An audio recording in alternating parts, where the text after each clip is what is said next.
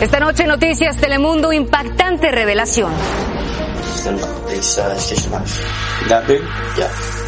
El joven señalado por el asesinato de su madre en Florida confiesa cómo utilizó un cuchillo de cocina para atacarla en el cuello. La muerte de la joven embarazada de 18 años y su novio en Texas es catalogada como un homicidio. La policía de San Antonio busca a dos personas de interés captadas en un video de seguridad. Atención, algunas tarifas de trámites migratorios aumentarán para este 2024. Les contamos cuáles son y quiénes se verán afectados. Y habrá aumento de salarios en más de la mitad del país a partir del primero de enero, a la vez que pronostican despidos de repartidores de pizza en California. Noticias Telemundo en la noche con Aranza. Muy buenas noches, les saluda Sandra Cervantes en ausencia de Aranza Loizaga. Comenzamos con la impactante confesión del adolescente acusado de apuñalar a su madre 47 veces en su casa de Florida hace dos meses. El menor de 13 años regresó hoy a la corte donde recibió el apoyo no solo de parte de su familia, sino también de otras madres. Harold Santana de Telemundo Miami tiene la crónica. What did you do with the guns? I grabbed the gun. I pulled back to slide, but I wanted, I didn't want to shoot myself. Okay. I intended to shoot myself before, but I couldn't. Tras una solicitud de récords públicos, en el video de la entrevista que ha recibido Telemundo 51, las autoridades han eliminado el audio de la confesión con los detalles del crimen y han enviado el audio íntegro separado que hemos subtitulado al español sobre esta foto de la libreta de notas del investigador. I woke up, I went to the kitchen. I grabbed one of the kitchen knives, and then I went to our room, and then I, It's okay, you can say it. I killed her. You what type of knife was it? Do you know? It was just a big size kitchen knife. That big? Yeah.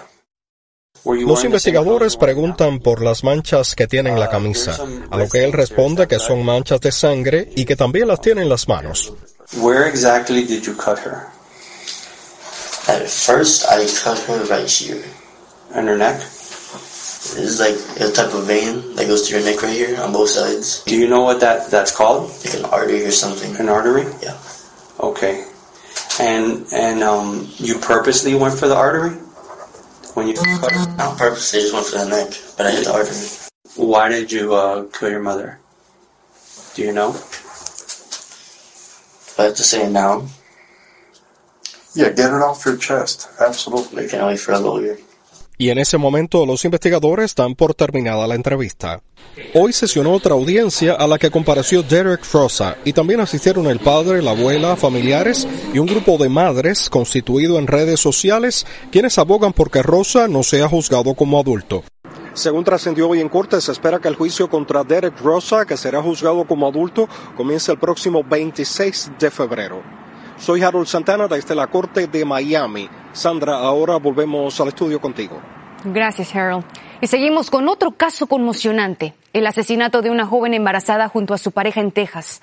Las autoridades dieron a conocer hoy un video de seguridad donde aparecen dos hombres considerados por los investigadores como personas de interés. Eric Mondragón de Telemundo San Antonio con los detalles. We're going to run this video here today. El jefe de la policía de San Antonio reveló hoy en conferencia de prensa las imágenes de un video de vigilancia de dos personas de interés en conexión del caso de la pareja de novios que fueron encontrados sin vida en el interior de un vehículo. The video was taken from a nearby location where the bodies were located. Cuerpos que según servicios médicos forenses pertenecen a Savannah Soto de 18 años, quien estaba embarazada, y a Matthew Guerra de 22 años.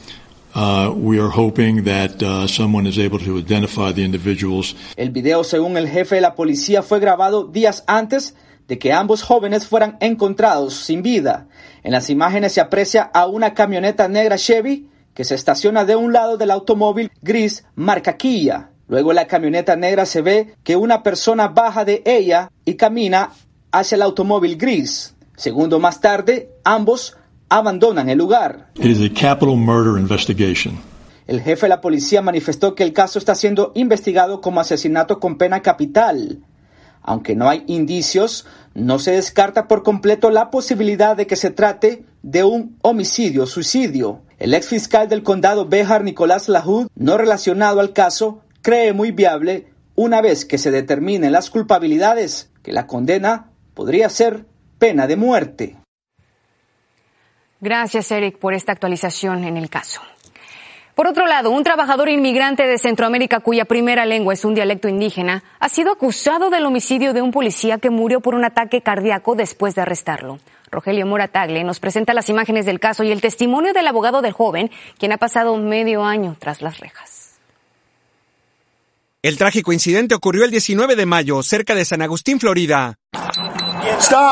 Virgilio Aguilar, inmigrante guatemalteco de 18 años, es detenido por la policía porque les parece sospechoso. No entiende todas las preguntas y el oficial decide registrarlo, pero Virgilio se resiste. Las imágenes que verán a continuación son perturbadoras. Más oficiales comienzan a forcejear con él. Hasta que uno finalmente le dispara con un taser una descarga eléctrica. Pero Virgilio continúa resistiendo. Finalmente logran someterlo y esposarlo. el cuchillo. Va a romper tu brazo.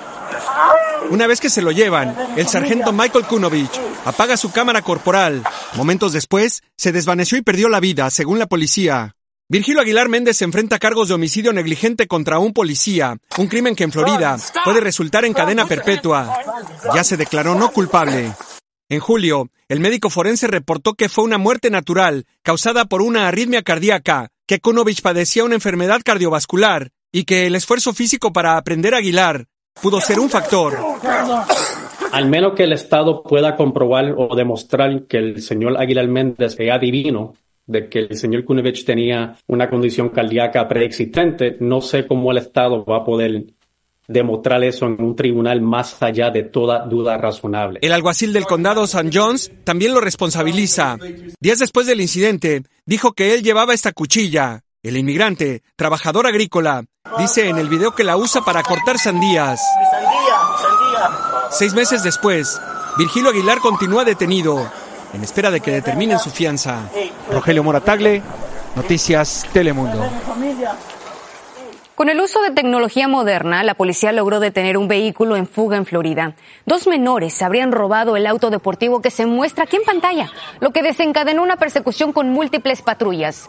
Durante la persecución, una de las patrullas impactó el vehículo haciéndolo perder el control. Sin embargo, finalmente lograron detenerlo al desplegar un dispositivo que dispara un lazo hacia las llantas traseras bloqueándolas. Según los fabricantes de este dispositivo, ha llevado a más de 300 arrestos exitosos. Y hace una semana le mostrábamos cómo dos migrantes murieron ahogados en el Río Grande a la altura de Matamoros. Imágenes dramáticas que les advertimos son fuertes.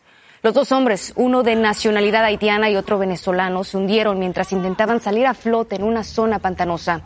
Hoy nuestra estación de Telemundo Arizona habló en exclusiva con la esposa de uno de ellos y hundida en el dolor, Dayana narró cómo su esposo perdió la vida frente a sus ojos y los de sus hijos. Cuando ya él iba llegando aquí, al lado de acá, el haitiano se, se agarró de él y se fueron los dos al fondo y no volvieron arriba. Mi niño me dice que necesita a su papi, que necesita un abrazo de él. Tenemos que seguir acá en este país porque eso era lo que él quería. En el sitio de la tragedia en Matamoros, las autoridades mexicanas desmantelaron el campamento donde los migrantes aguardaban para cruzar hacia territorio estadounidense. La llegada de niños migrantes no acompañados ha marcado un récord en los últimos años. Un análisis del periódico The New York Times muestra que desde 2012 vinieron 750 mil, pero más de la mitad, esto es 400 mil, lo hizo a partir de 2021 después de la pandemia en su mayoría procedentes de comunidades rurales de Guatemala, seguido de Honduras. Los menores que fueron enviados a vivir con patrocinadores que no son sus padres están en estados del centro y este del país como Colorado, Florida y Texas. De acuerdo a trabajadores sociales, maestros y abogados consultados por el periódico, la mayor parte trabaja a tiempo completo, frecuentemente en tareas peligrosas y en incumplimiento de las leyes laborales. Y para una niña colombiana, la búsqueda del sueño americano le causó la pérdida de una pierna. La pequeña de cinco años intentaba abordar en Querétaro un tren con su familia con destino a Estados Unidos cuando resbaló y perdió una de sus piernas al ser arrollada por un vagón. El accidente ocurrió este miércoles bajo un puente vehicular que cruza las vías del ferrocarril.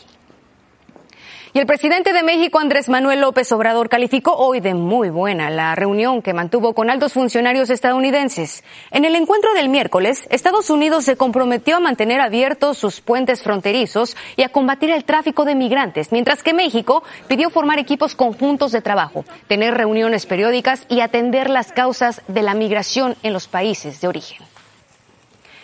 Mientras tanto, el Servicio de Ciudadanía e Inmigración anunció recientemente un aumento en las tarifas de algunos de sus trámites de proceso prioritario. Este ajuste por la inflación tendrá validez a partir del 26 de febrero. Damia Bonmatí nos explica la magnitud de este incremento. La inflación también llega a algunas tarifas migratorias. En 2024 veremos incrementos de entre 185 dólares y 305 dólares según anunció el gobierno. Pero atención, el incremento solo aplica a quienes piden acelerar sus procesos migratorios. ¿El proceso es mucho más rápido cuando se pagan estas tarifas? Sí, es mucho más rápido cuando uno aplica para este proceso acelerado. Uno está ahorrando entre seis meses a un año pagando esa tarifa más alta? Algunos trabajadores necesitan la vía rápida, nos dice el abogado, porque con demoras pueden perder su oferta de empleo. Hay varias visas de trabajadores extranjeros afectadas. Que están sometiendo la H2B, que es trabajo temporal para esos que vienen a los Estados Unidos. La H1B, cuando uno está aplicando por su profesión. También tenemos muchos inversionistas. Quienes quieren de manera acelerada extender sus visas también tendrán que pagar más. Porque, ¿qué tan cara es la vía rápida? Con el incremento, las nuevas tarifas serán, según el trámite, de 1.685 dólares, 1.965 o 2.805. El gobierno dijo que el encarecimiento refleja el aumento del costo de vida en los últimos dos años. Las nuevas tarifas entran en efecto en dos meses, el 26 de febrero de 2024. Ustedes pueden aprovechar las viejas tarifas si envían su solicitud antes de esa fecha. Eso sí, el sobre debe estar sellado antes del 26 de febrero. En Miami, Florida, Damia Bonmatí, Noticias Telemundo. Gracias, Damia. Y en una noticia de última hora, Maine descalificó al expresidente Trump para presentarse en la boleta electoral del Estado. Lo, decidió la secretaria de Estado, la demócrata Shanna Below, quien es la principal funcionaria electoral en Maine. Su decisión ocurre una semana después de que la Corte Suprema de Colorado concluyera que la enmienda 14 de la Constitución prohíbe a Trump volver a ocupar un cargo electivo debido a su papel en el asalto del 6 de enero contra el Capitolio. Pasamos al norte de California, donde las primeras grandes olas del invierno están forzando evacuaciones en las zonas costeras. El oleaje inundó playas y localidades vecinas al mar en los condados Marín y Santa Cruz. En el centro de California, el tiempo extremo dejó a ocho personas con heridas leves en el condado Ventura, donde se reportaron olas de hasta 12 pies. Y a partir del primero de enero, en más de la mitad del país habrá un incremento de los salarios mínimos en estados con gran presencia de trabajadores hispanos como Arizona, Colorado e Illinois. La hora se pagará 14 dólares o más en Nueva Jersey. El mínimo será de 15 dólares con 13 centavos y 16 o más en Nueva York, Washington y California.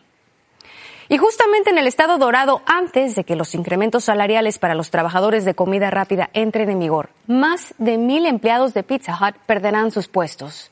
Erika Flores nos explica a qué se debe esta decisión de la compañía y cómo impacta en los empleados. Juan, de 62 años, trabajaba medio tiempo como repartidor en una sucursal de Pizza Hut en el Valle de San Fernando, en el área metropolitana de Los Ángeles. Tenía tres años ya y me siento mal porque era mi distracción.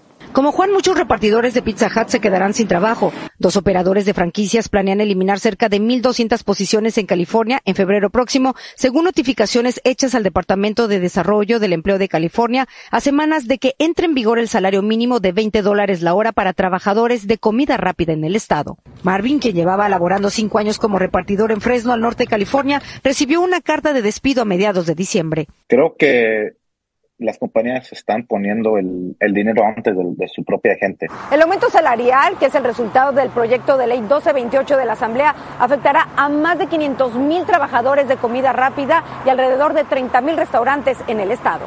Dueños de restaurantes se opusieron a la legislación argumentando que no podían sobrellevar el aumento de costos sin incrementar los precios a sus clientes. Ese incremento del 30% se le tiene que cargar al consumo del, de, de ese producto. Por ahora no está claro si la alza salarial es un factor en los despidos masivos, pero en las cartas enviadas a empleados como a Marvin, la empresa dice que la decisión había sido tomada para eliminar la posición de conductor de entregas. Ante esto, los clientes tendrán que usar aplicaciones de entrega de terceros para recibir Pizza Hut, mientras la empresa matriz dijo estar al tanto de los cambios en los servicios de entrega y que las franquicias que operan de manera independiente cumplen con todas las regulaciones mientras continúan ofreciendo servicio de calidad a los clientes vía comida para llevar o entrega a domicilio. Mediante la ley federal y la ley estatal es requerido que los empleadores den una notificación de por lo menos 60 días antes de, el, de hacer despidos masivos. Otras cadenas de comida rápida en California han anunciado que planean aumentar los precios del menú para subsanar el mayor de la compensación laboral.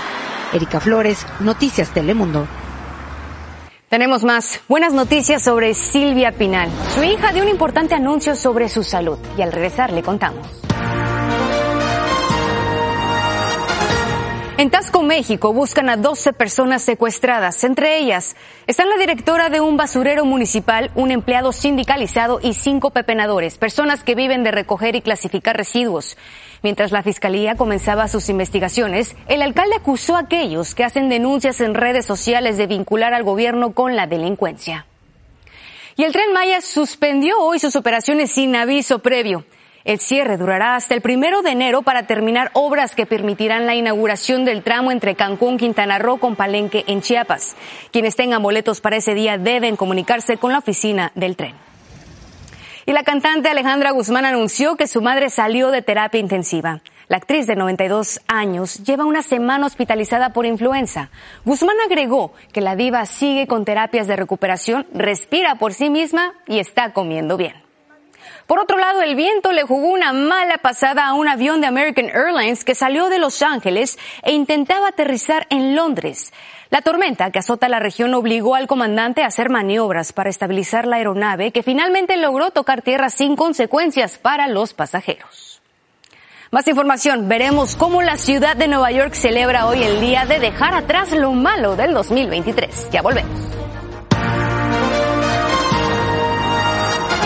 El premio gordo del Powerball sigue acumulándose después de que nadie acertara los seis números de la suerte en el sorteo. La próxima oportunidad para terminar el año como millonario será este sábado y habrá un juego en una cantidad estimada en 760 millones de dólares. Si el afortunado ganador decide llevarse todo el premio en un solo pago en efectivo, le correspondería más de 382 millones de dólares. Nada mal para comenzar el 2024, ¿verdad?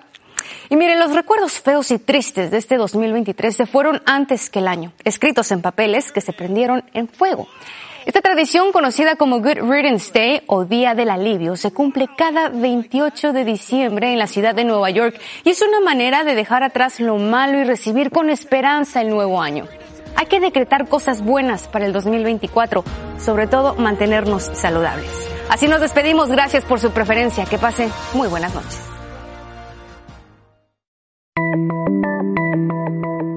En Noticias Telemundo estamos ahí para que conozcas las historias más interesantes para la comunidad. Soy Cristina Londoño, la corresponsal senior del Noticiero Nacional Telemundo en Washington, D.C. Hola, ¿qué tal? Yo soy Raúl Torres, corresponsal en México. Yo soy Vanessa Ock, corresponsal de Noticias Telemundo y directora de Planeta Tierra. Hola, yo soy Lourdes Hurtado, soy corresponsal del Noticiero Nacional de Telemundo aquí en Miami. Hola, ¿qué tal? Soy Guadalupe Venegas, corresponsal de Noticias Telemundo en el Buró de Los Ángeles. Hola, yo soy Juan Cooper, corresponsal de Noticias Telemundo Investiga. Puedes encontrarnos en todas las plataformas en donde escuches tus podcasts. En Yo estuve ahí, el podcast semanal de Noticias Telemundo.